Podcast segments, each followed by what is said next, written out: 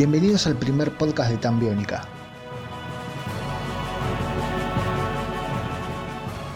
Un repaso por toda la historia de una de las bandas más convocantes de los últimos años, contada por los propios protagonistas.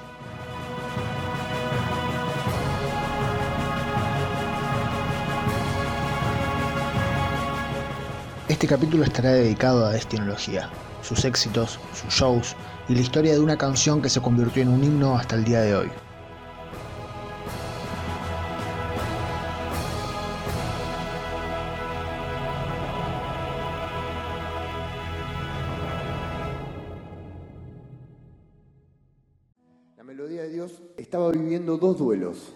Estaba separando de una chica, yo creía que mi vida era estar con ella, o sea, que mi vida iba a ser con ella, tenía como esa fantasía, ¿no? O sea, y le digo al terapeuta, ¿estoy enamorado? Y él me dice, si me lo estás preguntando, claramente no.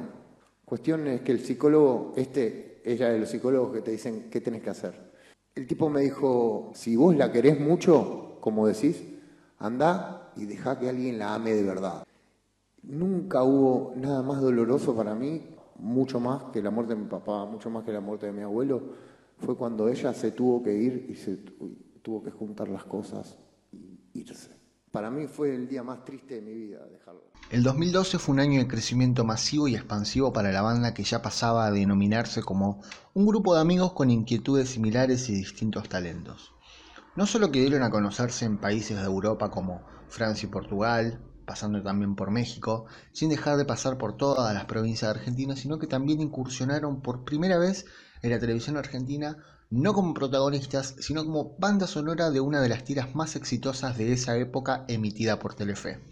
Graduados. Bueno, surgió la idea, este cachorro me convoca, está buenísimo, eh, me pasó el guion y, me dijo que estaba, que había la, estaba la posibilidad de hacer una canción para una ficción de Telefe que iba a hacer una gran apuesta y funcionó con todo, estuvo buenísimo. Yo fui a tomar un café con Cachorro y a las dos horas ya estaba el tema grabado, así que para la gente que no lo conoce es como que te llamen Maradona para jugar de nueve. Y la verdad que a mí me llamó por teléfono, estaba en un hotel en Córdoba y me temblaba el teléfono y, y, y estaba buenísimo, lo hablé con ellos, nosotros hacemos todos juntos. Sí, para nosotros también es como un, un gran honor que, que uno del equipo sea nominado para... Es como cuando uno del, del, club se va a jugar a la selección. Yo compuse eh, dos partes, el estribillo y la estrofa, y lo terminamos en el estudio de Cachorro. Eh, mi estrofa no quedó y, y Cachorro compuso una, la música de una nueva estrofa y ahí terminamos la letra un poco en el estudio.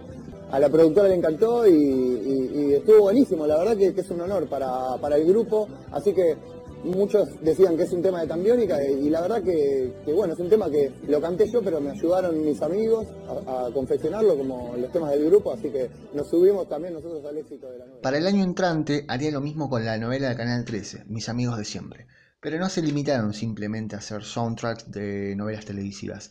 Este año fue particular y movido. En una de las presentaciones de Luna Park en el marco de despedida del Obsesionario Tour, Chano aseguró que el nuevo disco estaría pronto a comenzar a ser grabado. Sin ir más lejos, para ese fin de año ya conocíamos Ciudad Mágica y un pequeño fragmento de lo que después conoceríamos Yo como... Ya no hablo de mi destino. Retrocedo como el tiempo. ¿Cuánto queda para mí?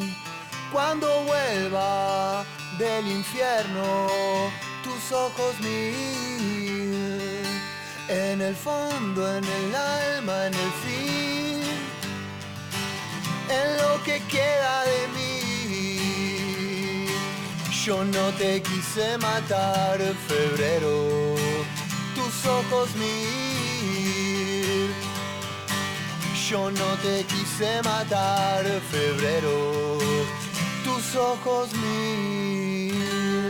Para marzo del 2013 los Tambiónica anunciarían el nombre de su nuevo material, pero no de una manera convencional, tuiteándolo o anunciándolo en los medios televisivos o radiales. Nada de eso. Los Tambiónica invitaron a todos los habitantes del país y de las geografías limítrofes a recorrer los puntos más emblemáticos de su ciudad en busca de pistas que los pudieran llevar a descubrir el nombre del nuevo disco. Así fue como, a través del hashtag Tambiónica Presenta, dieron precisas instrucciones sobre cómo encontrar estas pistas en las ciudades de Córdoba, Rosario, Mendoza, Buenos Aires, La Plata, San Juan, Comodoro, Neuquén, Posadas, México, Tucumán y Uruguay para formar finalmente el nombre de su nuevo disco con las letras que iban encontrando en cada una de esas ciudades. Hola amigos, qué bueno encontrarnos después de tanto tiempo. Queremos contarles que hemos finalizado lo que probablemente sea el trabajo más importante de nuestras vidas. A partir de este momento, siendo las 12 y 12 minutos, damos inicio a la búsqueda en todas las ciudades mágicas. Las pistas se encuentran en nuestras redes sociales y en nuestros medios de comunicación. Una vez se conoció el nombre del nuevo disco, la fecha de los shows del tour destinológico fue anunciada de manera inmediata. El primer show de este tour se haría en la ciudad de Córdoba y un mes más tarde llegarían a Buenos Aires, obviamente para tocar nuevamente en el Luna Park. Para ese momento solo habían pactadas dos fechas, la del 28 y la del 29 de junio, pero luego esas dos se convertirían en cuatro. Tan solo tres años después de haber explotado masivamente, Tan Biónica ya iba a contar con siete Luna Parks propios. Creíamos haber alcanzado nuestros sueños, pero en 2013 nació Destinología y nos propusimos darles mucho más. Queremos que por un rato cada ciudad, cada persona pueda olvidarse de todo. Queremos dejar una marca en tu memoria para siempre. Algún día vos vas a poder decir, yo estuve en el tour destinológico. ¿Viste cuando te separás y haces esa boludez de, hablar al tiempo con la otra persona? Che, a ver, quería ver cómo estás y todo, pero sin ninguna intención. Yo la llamo, digo, ¿cómo estás? Me dice, me quiero a la mierda, me quiero ir de esta ciudad para no verte y me quiero ir a Barcelona, pero Barcelona es con vos. Eso es lo más lindo que a mí alguien me dijo en mundo. ¿Por qué él dijo hola? Porque cuando ella me dijo eso yo me quedé callado y ella dijo hola. En abril en Twitter surgió una misteriosa cuenta que tiraba tweets encriptados cuya arroba era la melodía de Dios y tenía de biografía un misterioso pronto enviaré un mensaje y tuiteaba frases que luego serían retuiteadas por los propios Tan Algo se avecinaba. Una semana más tarde del primer tweet de esa cuenta salió oficialmente la melodía de Dios canción que hoy no es menos que un himno. Esta melodía y yo no la podía tocar.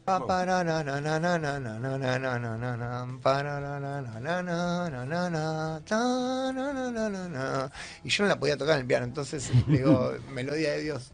Puse. Qué bueno. Ahora la, aprendí a tocar. ¿Te acordás cuando fui a España? Después de que vuelvo del oncólogo, mi abuela me pregunta qué puedo hacer. Y yo estaba atravesando dos duelos. Me estaba separando de esta chica Vicky, me estaba empezando a ir bien y se estaba muriendo mi papá.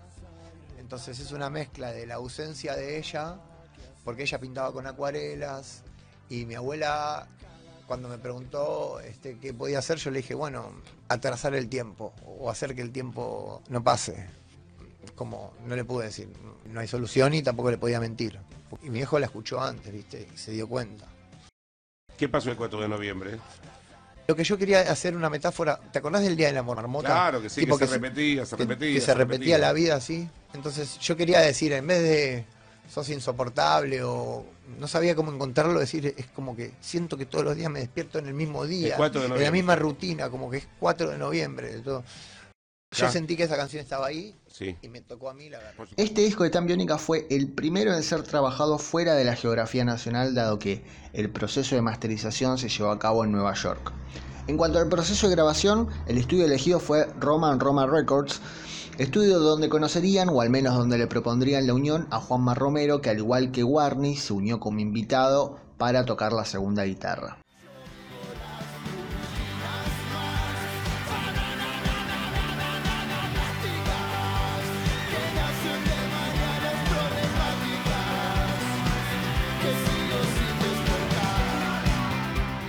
Cuanto a la producción del material, los nombres ya comenzaban a repetirse porque habían logrado formar un núcleo sólido de trabajo. Los productores fueron los mismos que los de Obsesionario, Pepe Yoski, de ingenieros de sonido y edición estuvieron a cargo Emiliano Cesal, Edu Pereira y Martín Pomares, quienes también estuvieron en canciones del Huracán y Obsesionario. Todo dentro del marco de la producción ejecutiva de, una vez más, Pirca Records. El crecimiento ya era evidente y por delante seguían teniendo un futuro muy próspero se habían convertido en una banda de estadios y de multitudes, se habían convertido en parte de la cultura musical de la escena local, el reconocimiento ya era por demás estrepitoso. Si bien las marcas ya habían comenzado a acercárseles desde fines del 2012, Para esta nueva etapa se notó muchísimo más la presencia de estas de los shows. Convocatorias festivales gratuitos organizados por compañías y marcas de telefonía celular, recitales auspiciados por empresas de micros de larga distancia, firmas, empresas se les acercaban para tratar de buscar un trato acorde a las condiciones de ambas partes para poder llevar un recital de la magnitud de tan biónica a donde sea. La música para acercarse a los consumidores y mostrarles o darles algo que de otra manera se estarían perdiendo. Se trata de eso, ¿no? de sorprender con contenido y darle una experiencia al consumidor que ninguna otra marca se lo puede dar. Empezamos a ver qué músico, qué artista, qué banda podía cumplir con los objetivos. Tomamos la decisión de que podía ser tan biónica. Los objetivos nuestros eran masividad, que se vea más la marca, que se conozca más la plataforma de música que tiene la marca, que la banda que participara de este proceso escribiera una canción o tuviera una canción relacionada con el posicionamiento de la marca y con el espíritu que queremos transmitir. Se penetró donde toda marca quiere penetrar, en un público joven, adolescente. La fecha de salida oficial de Destinología estaba pautada para la tercera semana de mayo, sin embargo, un mes antes se filtró por todas las redes y para la última semana de abril ya todos habían escuchado las nuevas canciones que tiempo después iban a quedar eternizadas en la memoria de todos quienes hayamos escuchado tan biónica alguna vez. Y encima tuve la buena suerte de que me llaman y me dicen que mi, papá se estaba muriendo. Voy a España y le robo el teléfono de su oncólogo. Bueno, voy al oncólogo y le digo, bueno, ¿cómo es la historieta? Todo, bueno, tu papá le quedan seis meses. Yo estaba viviendo ese doble duelo. Lo, más triste es que en un día muy triste mi abuela me pregunta por su hijo y ella me preguntaba ¿qué, cómo, se, cómo se lo puede ayudar y ahí se me ocurrió trazaré las horas, horas, horas. Este disco contó con cuatro cortes de difusión, en orden. Ciudad Mágica, La Melodía de Dios, Música y Mis Noches de Enero. Presentando Mis Noches de Enero, nosotros tratamos de remitir a esas nostalgias, a ese recuerdo difuso que tienen algunas personas sobre el verano, ¿no? Siempre uno recuerda enero con una remerita saliendo por ahí a buscar las cosas lindas de la vida. Nosotros decidimos enfocarnos eh, en, nostalgias, en amores que, no sucedieron, en personas que, que aparecen y desaparecen de la vida, pero permanecen en la memoria. Entonces, esa colección de maravillas y nostalgias para nosotros se llama Mis Noches de Enero. El director Iván Bacaro propuso una idea que tenía que ver con dos chicos que se encontraban y se desencontraban y el grupo hacía su canción de fondo y nos pareció súper interesante a nivel visual y a nivel escenográfico por los lugares que, se manejaron.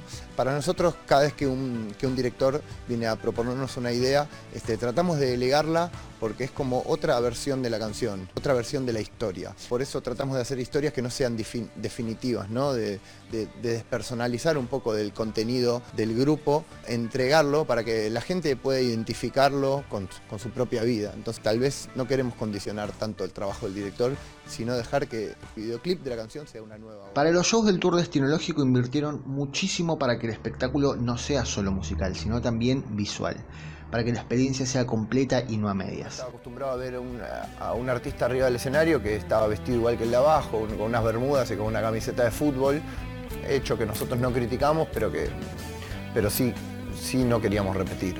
Sí entendíamos que el, que el concierto eh, debía significar otra cosa y que tenía que ser una experiencia para todos los sentidos. Para nosotros el show está arriba del escenario, no abajo. Tenemos esa premisa de ser un grupo federal, de hecho el Tour Destinológico es una gira que, se movilizaron un equipo de 40 personas, nosotros vamos con camiones, micros de gira y aviones y, llevamos exactamente el mismo show a todas las provincias. Bueno, mi rol en Tambiónica comenzó como asistente de, guitarra. A medida que fue creciendo la banda, se fue modificando, pasé a asistirlo a Bambi y de ahí eh, quedé como productor técnico de la banda, que fue justo en el año 2013 que hicimos toda la gira de, Destinología. Eh, fue una gira enorme por todo el país, salíamos con tres micros, un micro era un micro furgón donde llevamos 120 baúles, pisos, tarimas, luces, eh, escenografía. Bueno, me tocó llevar al frente todo eso, así que fue una gran experiencia, un gran crecimiento.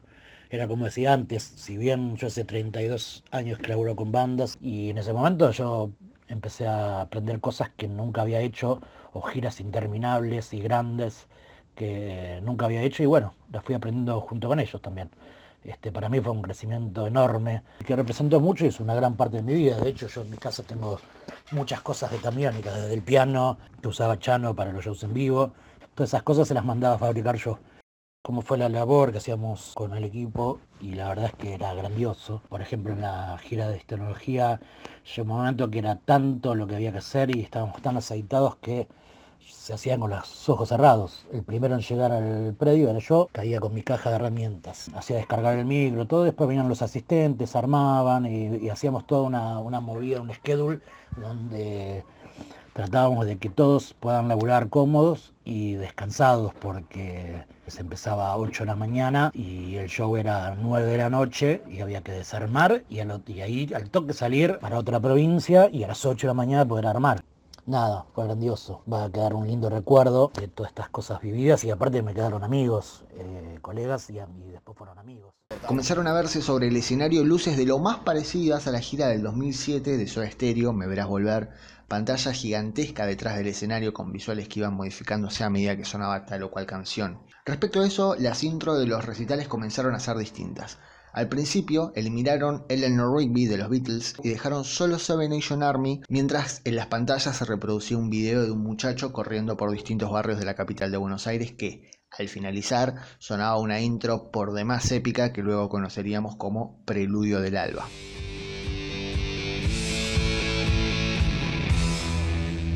Bienvenidos al show de Tan Biónica.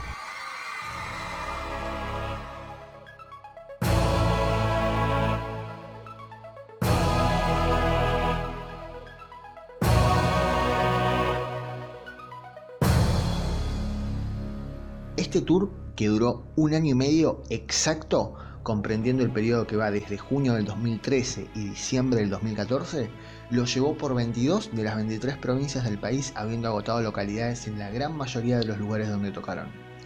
Como el crecimiento de la banda ya era evidente y exponencial, volvieron a girar por países latinoamericanos tales como Uruguay, México, fueron a Colombia, a Paraguay y a Chile.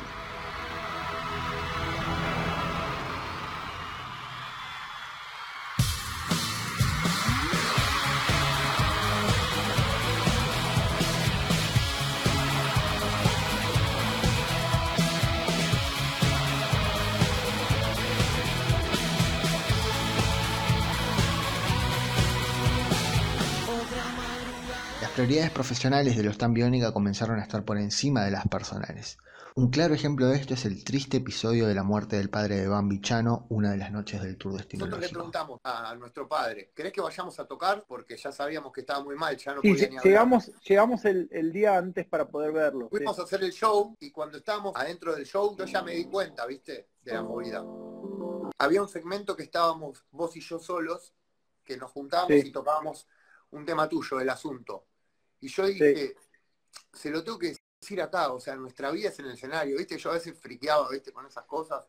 Si vos buscas en YouTube, en el asunto, en ese show, yo te dije, Bambi, estar acá juntos con ellos, con la gente, es en el mejor lugar donde podemos estar. El mejor lugar del día, mundo, El día de hoy. Y, y, después del show nos dijeron, ya está.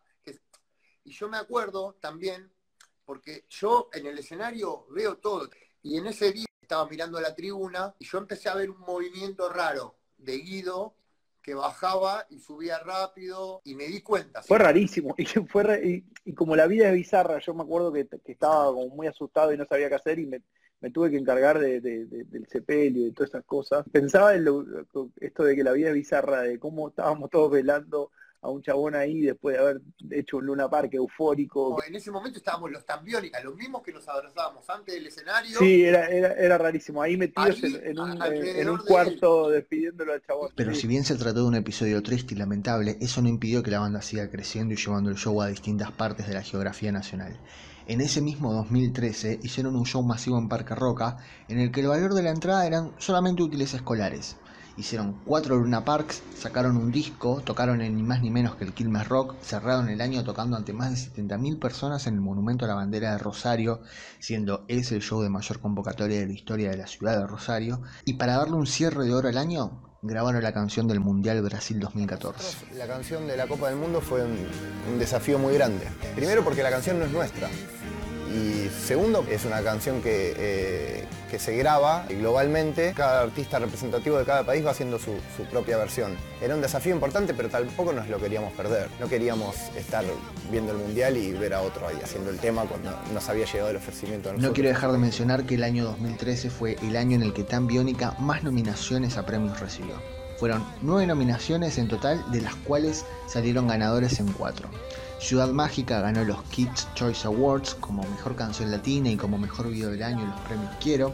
Se llevaron el Martín Fierro la Mejor Cortina Musical por graduados y en los E Awards los premiaron como Mejor Artista Argentino del Año. proyecto a otros videoclips que hemos hecho también para Tambiónica es que obviamente había una marca en el medio, ¿no? Entonces había que pensar una idea que incluya a la marca, que esté presente en el video, pero de una manera sutil. Nos agarramos del color rojo, que es muy representativo de la marca, y lo incluimos dentro de la historia. Yo creo que que es clave para Budweiser tener esta pieza, lograron poder unirse a una banda tan poderosa como Tambiónica y trascender. Eh, este video lo van a seguir viendo durante toda la vida y Budweiser va a estar ahí presente. Nosotros hicimos un primer video que era para Tambiónica, que es el que salió en la tele, canales de música, y también hicimos otro video con más presencia de marca para la gente de Budweiser que pusieron en la web.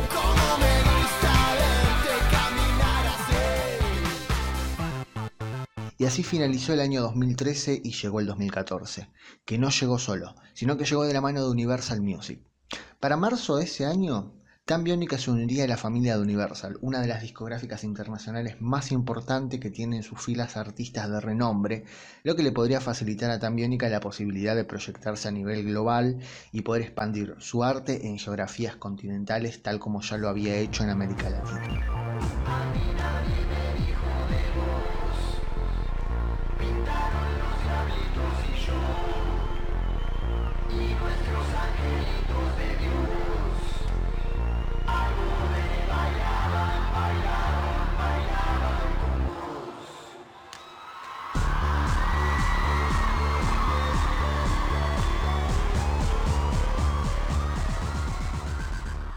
El tour destinológico venía siendo todo un suceso. Para el comienzo del 2014 tenían planeado, además del lanzamiento de la versión oficial de la canción del Mundial con Gaby Amarantos y Monobloco, giras por el resto del país en el marco de festivales tales como el Personal Fest, sorpresas para su audiencia y también la despedida del tour destinológico para abocarse enteramente al proceso de grabación del que sería su próximo disco, Hola Mundo, que iba a ser lanzado a mediados del año entrante.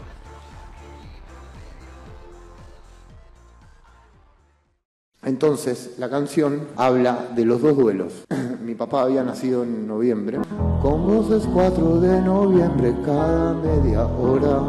Ahí está el don de Dios.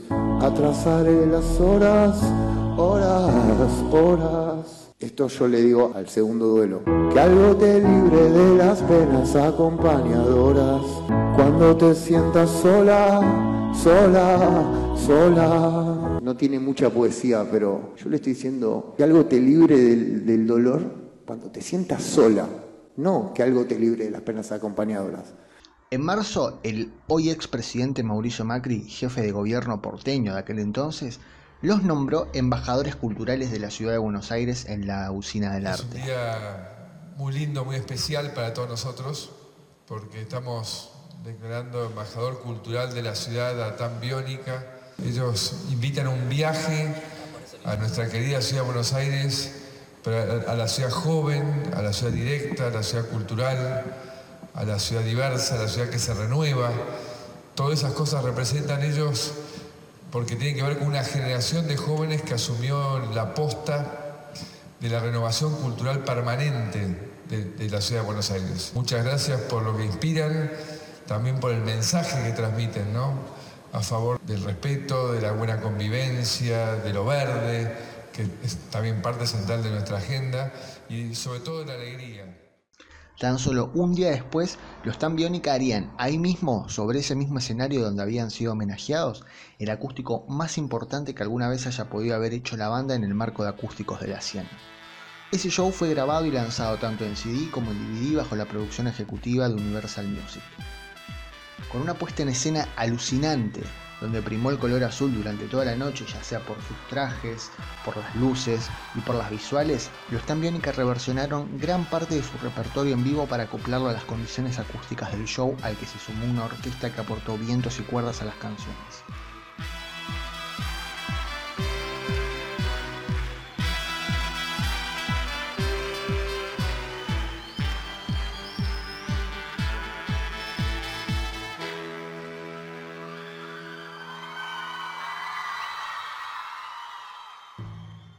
Los orquestistas en escena fueron ocho, seis hombres y dos mujeres entre los cuales hubo violines, violas, cello, trompeta y saxo que en conjunto lograron aportar una armonía única a las nuevas versiones de las canciones tales como las conocíamos. De este show destaca la versión sinfónica de Seven Nation Army en vivo interpretada por la orquesta, la versión electroacústica de Ciudad Mágica, la de ella, la melodía de Dios y la de Obsesionario y la Mayor que fue la versión que finalmente quedó para el resto de los shows de ahí en adelante.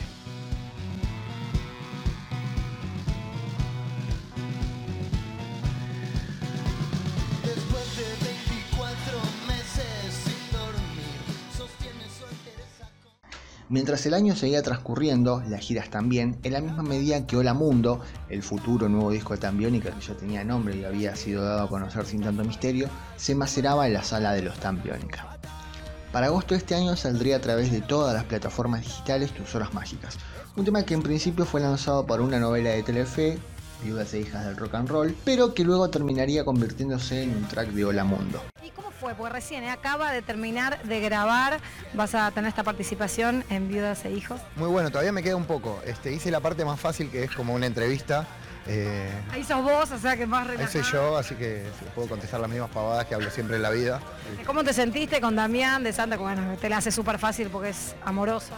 Un capo, sí, sí, este, me, hizo, me la hizo muy fácil, este, este eh, lidió muy bien con mis nervios. Este, si bien es una entrevista de radio que yo hago hoy hice una, me pone nervioso, claro. Eh, también está Celeste, también es, medio rara la situación. Pero bueno, ella sí. Pero con Celeste buena onda. Claro, obvio. Ayer le dije, bueno. Hablaron antes. Hay que coachear, sí, yo no voy a hacer. Aparte yo no leí nada, ¿viste? Hice todo. Pero recién vi que se saludaron, buena onda con Celeste, obviamente, una profesional también que forma parte de este éxito. De una señora profesional. Para septiembre de ese año, 2014, los Tambiónica tocarían en vivo en la presentación de los premios Gardel una nueva versión de Ciudad Mágica en la que Bambi, en lugar de cargar el guitar, el sintetizador tipo guitarra, estuvo a cargo de un arpa láser, un instrumento que ninguna otra banda de la región latinoamericana había utilizado en sus shows en vivo hasta el momento, convirtiéndose de ese modo en el primer músico latinoamericano en tocarla.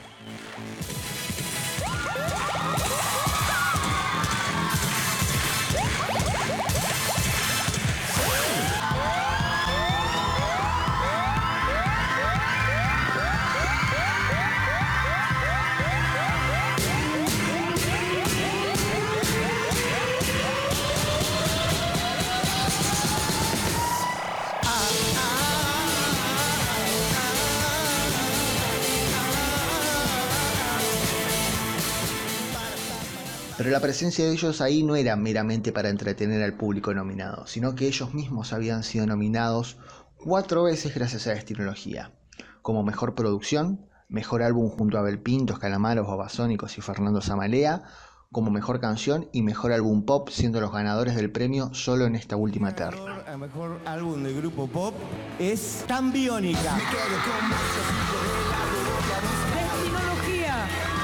Es el tercer disco de estudio de la banda. Con este álbum, los Tan Biónica ya realizaron más de 40 shows en vivo en su tour destinológico. Buenas noches, muchas gracias. Eh, bueno, el día de hoy creo que no hay mucho más para decir. Eh, estamos muy felices, agradecemos muchísimo a Capif, agradecemos a nuestros colegas, agradecemos a los periodistas y a toda la gente que hizo posible este movimiento, fundamentalmente a nuestro patrimonio más enorme, al piberío biónico. A ellos les debemos todo y con ustedes cobran sentido nuestras canciones. Muchas gracias, buenas noches.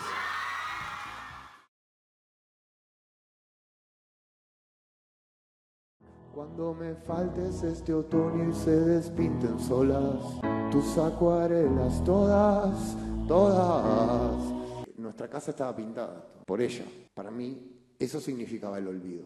Cuando se despinten solas las acuarelas, eso iba a terminar siendo el olvido. Y ahí, entonces, por eso la frase, no quiero nada más sin vos, no quiero estar a solas, no quiero Barcelona, como diciendo, no, no me interesa nada, ¿entendés? Dijo. Dentro de ese periodo de tiempo hasta noviembre, comenzaron a manejar con un nuevo lanzamiento el día más significativo para el fanático de Tambiónica, el 4 de noviembre. Se trataba del lanzamiento de un nuevo single de adelanto del próximo disco. El mismo Chano mediante Twitter la describió como una canción bailable, pariente de Ciudad Mágica, Vámonos y El Duelo, pero que le ayudó a reencontrarse con él mismo. Para esta canción primero necesitó hablarse en tercera persona para ayudarse a levantarse y el videoclip se estrenaría en la previa del inmenso show que hicieron el 7 de diciembre en el hipódromo de Palermo que, a la fecha y junto con el 8D y el Personal Fest, está en el podio de los mejores shows de la banda. Para mayo del 2014 ya sabíamos cuándo iba a ser el show de despedida del Tour Destinológico y dónde. El 7 de diciembre en el Hipódromo de Palermo. Hola Piberío, el 7 de Vivamos Juntos el fin del Tour Destinológico en la ciudad mágica, mágica, mágica, mágica de Buenos Aires. No te pierdas el 7D y digamos todos juntos, yo estuve en el Tour Destinológico. El rango de precios de las entradas para este show era muy variado, por lo que se generaron controversias entre los fanáticos. Como se mencionó anteriormente, los Tambiónica estaban acostumbrados por demás a innovar, a hacer cosas nuevas que rompieran con los esquemas de lo que ya se venía haciendo hasta el momento y lo concerniente a los shows locales. Por ese mismo motivo es que las entradas más costosas ofrecían experiencias que solo podrían haber ofrecido recitales de artistas que vienen de afuera, como por ejemplo un servicio de catering antes y durante el show, el disfrute de la prueba de sonido, meet and greet y finalmente poder disfrutar el show desde un palco ubicado encima del escenario para poder ver los detalles que desde el campo no podrían verse. Es decir, un berretín para todo aquel que pudiera permitírselo. En ese momento esas entradas estuvieron limitadas a 20 unidades y costaban 5 mil pesos que al día de hoy representarían poco más de 20 mil pesos si tomamos en cuenta la inflación de entonces a la fecha y de cuánto era el salario mínimo en aquel momento. Los meet and greet y los palcos arriba del escenario, eso los, los trajimos nosotros acá, no lo hacía nadie. Lo vimos en un show de Justin Bieber en Las Vegas, esa idea la trajo el manager para acá. Me acuerdo cuando sacamos la entrada con el meet and greet, que ahora es algo muy común, en ese momento todo el mundo empezó a quejarse. Pusimos el show a la venta, en cinco segundos se acabaron los meet and greet. Y aparte no, no los compraba gente que se notaba que era pudiente, compraba gente normal. Pero muchos eran tipo, no sé, fiestas de 15, regalos de 15, ese tipo de cosas, familias que traían a alguien que Sin importar las controversias generadas, ese show agotó todas las entradas disponibles y prometía ser de lo más alucinante. Semanas antes, por un video que habían subido ellos mismos a las redes sociales, se podía ver una pizarra con la lista de temas que habían estado ensayando y pudieron verse canciones que, dado el amplio repertorio que iban teniendo con el paso del tiempo, habían quedado olvidadas. Canciones tales como Wonderful Noches, Frágil, El Huracán, Tapa de Moda y más canciones que generaron revuelos en las redes sociales y emociones, lógicamente, de todo tipo entre los fanáticos melancólicos de la primera hora. Atrás habían quedado las peregrinaciones biónicas que habían tenido lugar el 8D del 2012 y el 7D del 2013. La grandeza de Tan Biónica para aquel entonces se prestaba para mucho más que para llegar en un micro turístico o en una lancha al lugar del show. Para el 7 de diciembre del 2014 los Tan Biónica arribaron en las inmediaciones del hipódromo Palermo en helicóptero. ¿Pero por qué se dio esto? Bueno, como se mencionó anteriormente, el videoclip de Hola Mi Vida que fue presentado en la previa de ese show termina con los cuatro en un helipuerto esperando un helicóptero que es el helicóptero que lógicamente lo llevaría al show. Una vez más, Tambiónica nos estaba demostrando que ellos podían seguir innovando aun cuando se creía que ya todo estaba hecho. ¡En un helicóptero! Se lo juro, ¿eh? Les juro que son ellos que están filmando todo desde ahí arriba. ¡Salud! ¡De nada, quilombo! ¡Que nos están filmando! En instantes, amigos. También acá, los están filmando todos. El show alucinante. Quienes hayan estado en ese recital o quienes lo pudieron ver por YouTube van a recordar lo imponente de la puesta en escena. El recital contó con un repertorio de más de 20 canciones en las que se recorrió parte de la historia discográfica de la banda. Sin ir más lejos, eligieron abrir el show con un fragmento del huracán que cuando los que estábamos ahí creíamos que la canción seguía, lo mecharon inmediatamente con Vámonos, haciéndonos comer una mague infernal.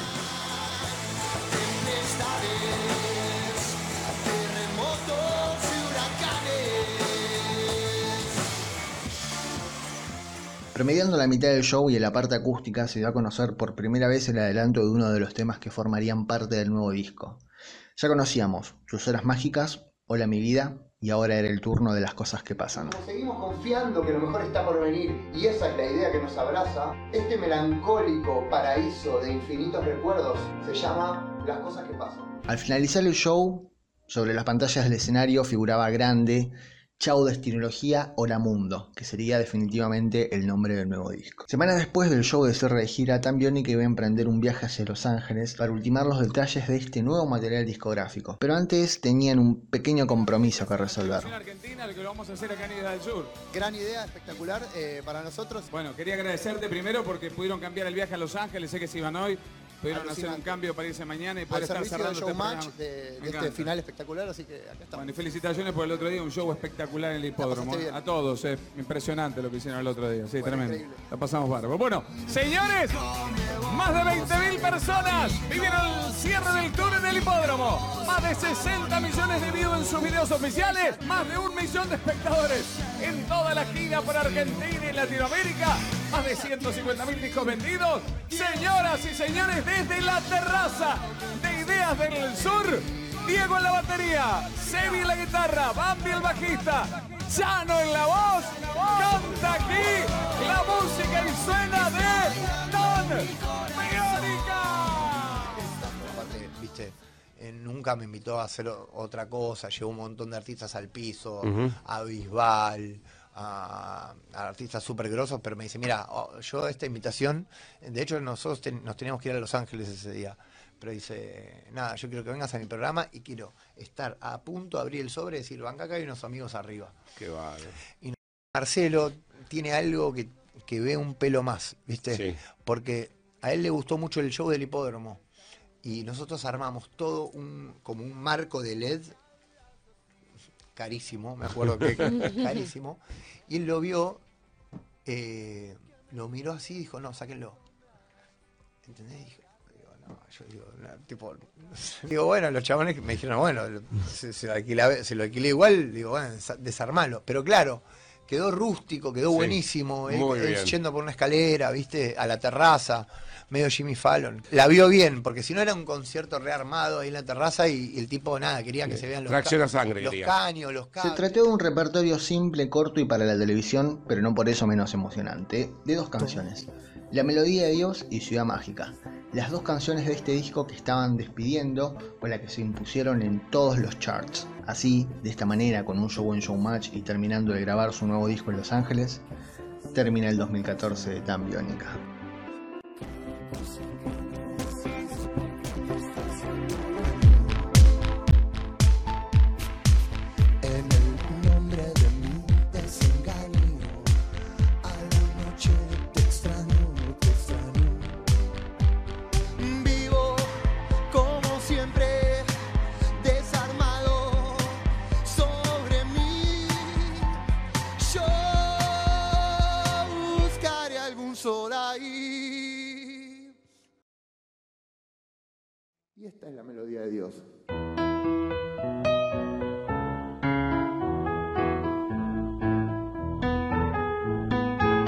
¿Vieron qué linda que es?